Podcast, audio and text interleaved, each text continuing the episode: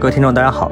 嗯，现在呢是二零二二年的六月二十一日的下午，那 A 股市场呢已经是收盘了。那今天呢，我们想跟大家啊聊这个几方面的问题。一个呢是大盘，那么大盘呢，呃，在下午两点半的时候是走出了一个 V 型翻转的一个走势，那到底是什么原因呢？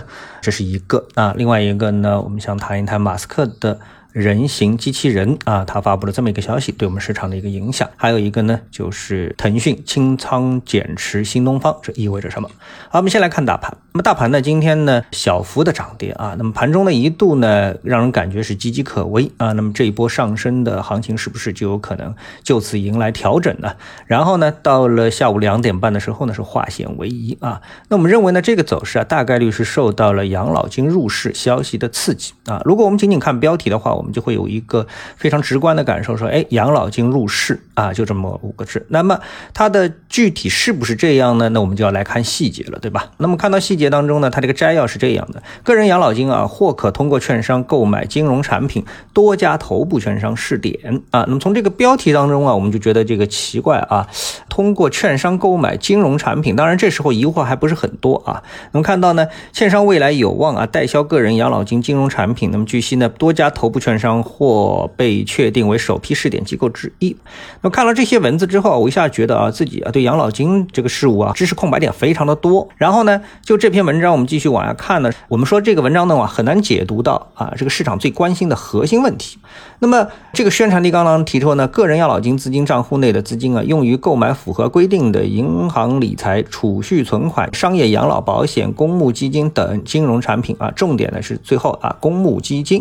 那这公募基金到底是不是可以卖二级市场呢？我想这个投资者最关心的。但是最后加了一句什么由参加人自主选择，这我就有一点搞不懂了。还有一句是什么呢？需要提醒参加人的一点是，个人养老金的市场性啊，决定了投资品种由参保人自主决定啊。市场有风险，个人养老金的投资风险是完全由个人承担。当然由个人承担这不是问题啊，但是不应该是这个养老金啊，是由养老金这个机构。他来选择，比如说基金也好啊，产品也好，由他代为选择嘛？怎么感觉是说你自己个人也有选择的权利了呢？那我觉得这里面啊，这是一个很核心的问题，怎么会这么来操作啊？那我想市场最关心的还是这个钱是从哪里来，也就是说啊，这个已经存在养老金里的钱，现在可以用来投资啊，起码一部分呢可以投资二级市场吧？那么是这样来理解吗？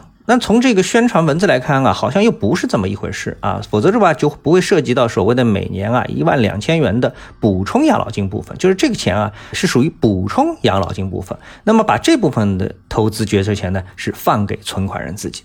那这里再说说简单一点啊，有的人选择每年往自己的养老金账户里面呢存一万二啊，但这个呢不是强制的，是补充的，你可以存，可以不存。那现在出了这么一个政策之后呢，那说这个钱啊，你个人可以决定做投资。那如果想做投资的人何必这么麻烦呢？先存进养老金账户，然后再把它提出来去投资股票，对不对？这不就兜圈子了吗？这没有完全没有必要嘛，对不对？那市场呢是希望有一笔。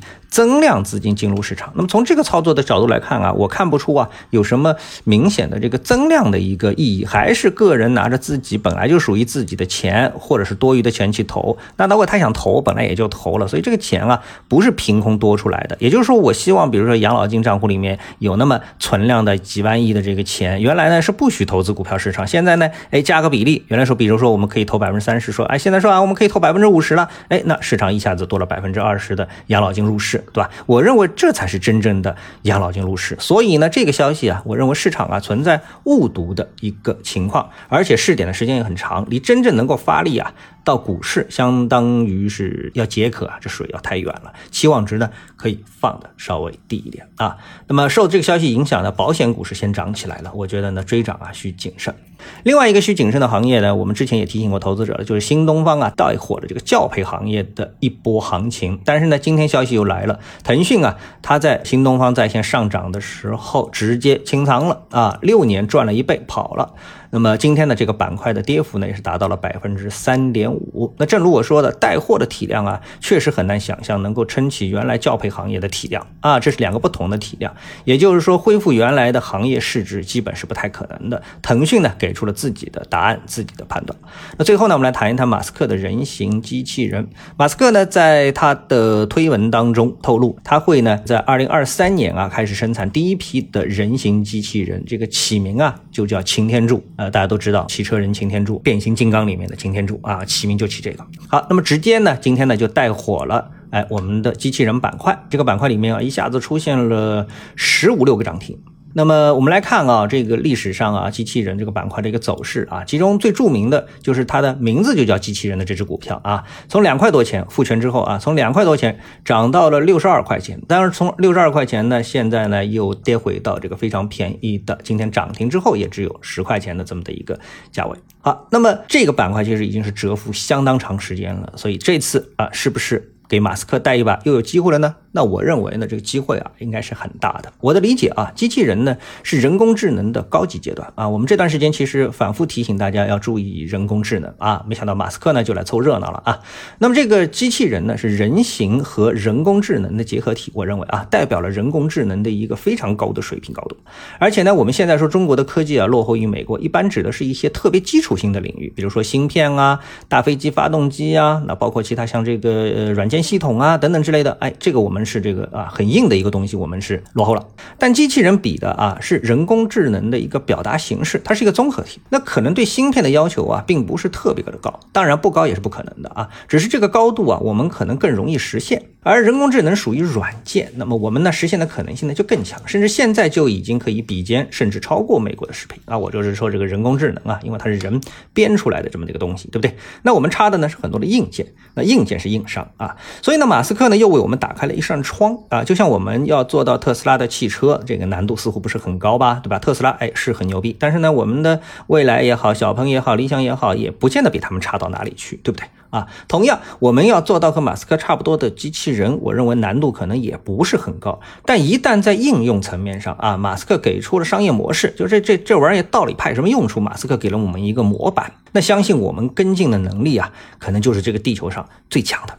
啊，所以这个电动车啊，智能汽车这一块，我们说已经是非常明显的体现出来了，对不对？好，那么机器人这个板块呢，又可以直接带动非常多的子行业的推进，这点也是毫无疑问的。那么可能呢，又是一个龙头行业啊。好，那么今天呢，我们就跟大家啊，把这个盘面啊，各种的热点板块呢，跟大家来交流一下，希望对大家说是有所帮助啊。嗯，如果你有自己的一些想法看法呢，欢迎留言给我们，那么和我们来做一个进一步的交流啊。今天的节目呢，就到这里，我们下次的节目时间再见。